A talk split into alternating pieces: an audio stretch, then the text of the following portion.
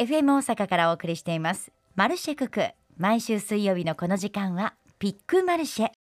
663万人以上のユーザーを持つソーシャル経済メディア。ニュースピックスとのコラボレーションで国内外100メディアのニュースのほかニュースピックス編集部が作成するオリジナルの記事を紹介していきます。今週もニュースピックスから平山さんにお越しいただきました。よろしくお願いします。おはようございます。よろしくお願いします。最近ねいろいろあの経営者の方がどんなアプリでどんなニュースを読んでるかっていうランキングを見てた時に、はい、ニュースピックスがねほぼ皆さん入ってるんです嬉しいですね。ありがとうございます。すごいですねやっぱりね、はい、経営者の方にそのしかも動画でねいろいろ配信してるのでそれを参考にされてる方もいたり。そうですね、うん、はい。動画わかりやすくてね。そうですね、はい、あと移動の時にニュース読んだりされる方が多いということで、今は663万人以上のユーザーを持つっていうすごいことになってます。はい、ありがとうございます、はい、さあそれでは平山さん。今日は住宅ローンについてお話ししていただけるんですか？はいそうですね、えー、最近ですねあの資源が高くなっていたりとか、まあ、世界的に、えーと、インフレも止まらない状況なんですけど、うん、そうですね、まあ、先日ですね3月15、16のアメリカの中央銀行にあたる FRB がですね政策金利を0.25ポイント引き上げるという決定をしたんですね。うん。でまあ、あのさらにですね FRB はあの今年中に開かれる残り6回の会合でも、はい、まあ、利上げを実施する予定だと明らかにしていて、まあ、このアメリカの利上げの話なんですけど、うんうん、まあ、日本にも波及するのではないかと注目されていて、はい、でただ結構遠い話な感じもするんですけど、うん、まあ、実際私たちの身の回りで影響がありそうなのが、まあ、住宅ローン。住宅ローン、はい、と言われているんですね。で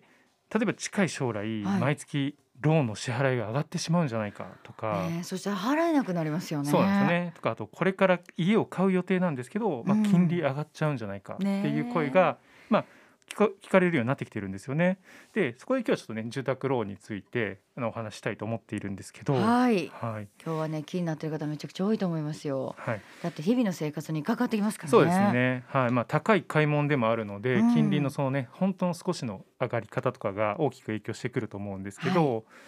えー、とまずですねあのインフレ抑制のために金利が上がると、うん、えー、変動金利で住宅ローンを組んでいる人は、まあ、月々の返済額が、まあ、アップして増えてしまって、はい、家計に打撃を受ける与えるっていうくね言われるんですけど、はい、実はですね本当はそんなことないですっていうのがあってですね、はい、まあ、実際上がったりもするんですけど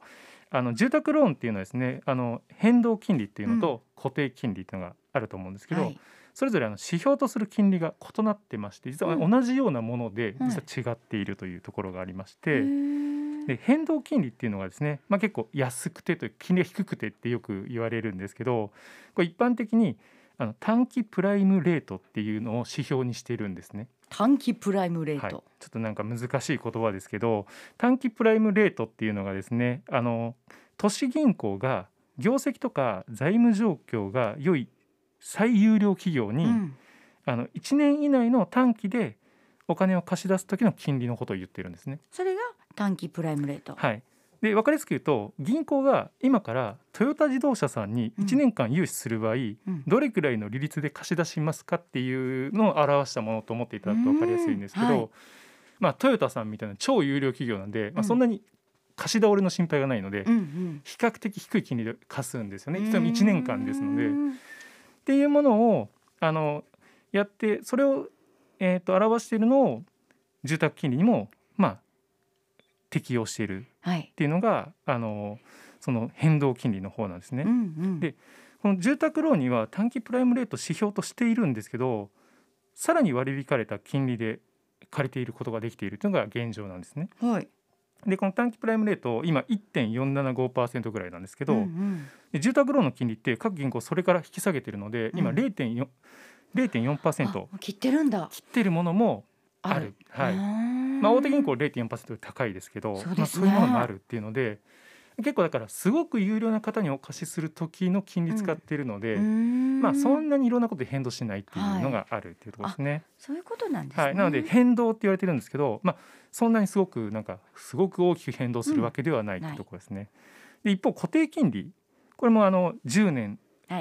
何パーセントみたいな形でこれ固定されてますよってやつでなんか安定してる感じなんですけど、実はこの住宅ローンの固定金利っていうのは一般的に10年国債の利回りをまあターゲットにして作っていると言われているんですね。でこの金利の今のその海外の状況とかで10年国債の利回りが最近ちょっと上がったんですね。はい。そしたらあのそれに連動して住宅ローンの固定金利も久しぶりに上がったんですよ。あったんだ。はい。なので結構変動すごい変わりそうはい固定って変わらなさそうってイメージですけど、うん。まあ実際はちょっと違ってるっていうのが逆なんですね。そうなんですよね。なのでそこら辺がまあちょっと。とあの時差があってっていうことはあるんですけど、まあねうんまあ結構その名前ほど変動しないっていうところもありますよっていうところがね分かっていただけたと思うんですけど、まあとはいえけど変動金利も急に金利上がることあるんでしょうっていうのがうん。で支払いができなくなることってあるんじゃないかっていうリスクもね考えられると思うんですけど。あのーそういうこともねあんまりなくてですね実はあの払う金額っていうところで言うと、あまり大きな変動がないようにルールが決まってましてで5年ルールっていうのと125%ルールっていうのがうん。2つありまして、はい。で急に金利が上がるというか支払い額が増えるってことはなくて5年ルールっていうのが借り入れ後金利が仮に変動しても、うん。返済額自体は5年間変化しませんよっていうルールなんですね。なので5年1ヶ月目からは変化するけど、うん。5年間は大丈夫ですよ。例えば月10万円払ってますって会社ら10万円のままお金を急に増えることはないですと。五年間はね。はいうんでただあのただその10万円の中の元本の返済額と金利の返済額の利率は若干変わるんで、まあ、あの金利の方が支払い多くなっているというのはありますと。はい。で125%ルールっていうのが月々の返済額が上がる場合変更後の返済額は最大125%以内に抑えてくださいっていうルールなんですね。ん。なんでえー、と10万円払ってますっていう方で言うと、12万5千円までしか上がらないですと。うんうんうん。上がったとしてもね、マンクス。はい、っていうルールがあるので、まあ、うん急激に10万の人が20万になるみたいなことはないですよといううんの困りますもん、そんなんそうなんですよね。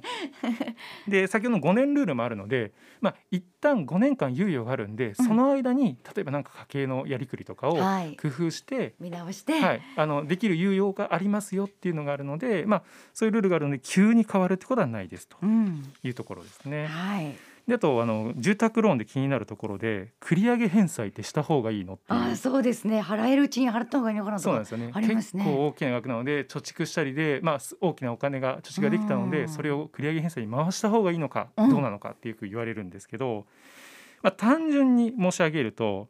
えー、と繰り上げ返済は、まあ、しなくてもいいですっていうのがうん。一応回答になるんですけど、はいはいまたいろんな条件があるんでねあの正解というわけではないんですけど、はいまあ、そういう形になりますとで余裕がもしある場合はあの繰り上げ返済よりも資産運用した方がいいですよっていうのが、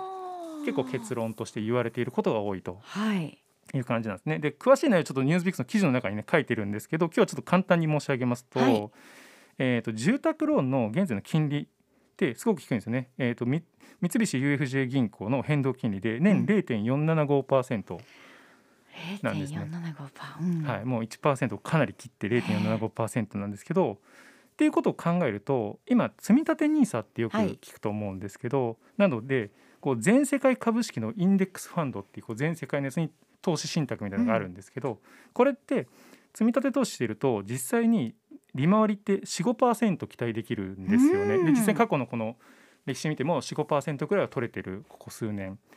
で考えると0.475%のはい。金利が仮に大きな金額にかかっていたとしても、うんまあ、自分の余裕ある資金を4%から5%の利回りで運用した方がうん30年後とか長い目で見ると資産は増えてるよと、そうですね。はい、で実際の多分住宅ローンもうん何十年もかけて返済されると思うんですよね。うん。なんでトータルで見ると最後はちょっと資産運用した方が増えるという。うんうん。なんでここで慌てて、えー繰り越し繰り上げ返済はい、するよりも？するよりはまあ資産運用をされる方はされた方がいいかなとうん。いうところですね。そうですね。ただねあの投資になるのでこれ、はい当然マイナスもあります。なので自己責任で自己責任。形になるんですけど、はい。まあ今までの市場の流れだったりとか、まあ現状を見ていると、まああの運用された方がプラスになる可能性が高いですというところですね。今までその友達との会話で出てこなかったいろんななんかしてるの？とか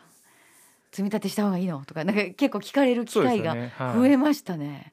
周りも皆さんいろいろ調べてる方このコロナ禍で増えたんじゃないですか？そうですね。あのなんだろう老後2000万円問題とかあったじゃないですか、はいありましたね。あれ以降ですね。結構やっぱり資産運用って形に目を向けられる方が増えてるので、うん。まあ馴染み深くなっていると思うんですよね。です。ね。プラスはい、そこもあるので、まあ、あとは自分が借りてる住宅ローン、繰り上げ返済なのかちょっとお、うん。あのまとまったお金ができた時どうしようかっていうのを考えられる方も増えてきてはいると思いますね。はい、そっか夏のボーナスとかね冬のボーナス出た時にまとめてっていう、今一度考えてみるのもいいかもしれませんね、はい。まあ詳しいことはニュースピックスの記事にはい書かれてますので、ぜひご覧ください。そしてこのコーナーピックマルシェ音声を YouTube でお楽しみいただく場合は番組マルシェククーのホームページにピックマルシェというバナーがあります。そこをクリックしてみてください。過去のオンエアデータも YouTube にアップしています。そしてニュースピックスアプリで記事を探す場合はカタカナでピックマルシェと検索をしてみてください。ということでこの時間はニュースピックスの平山さんにお話をお伺いしました今週もありがとうございましたありがとうございました。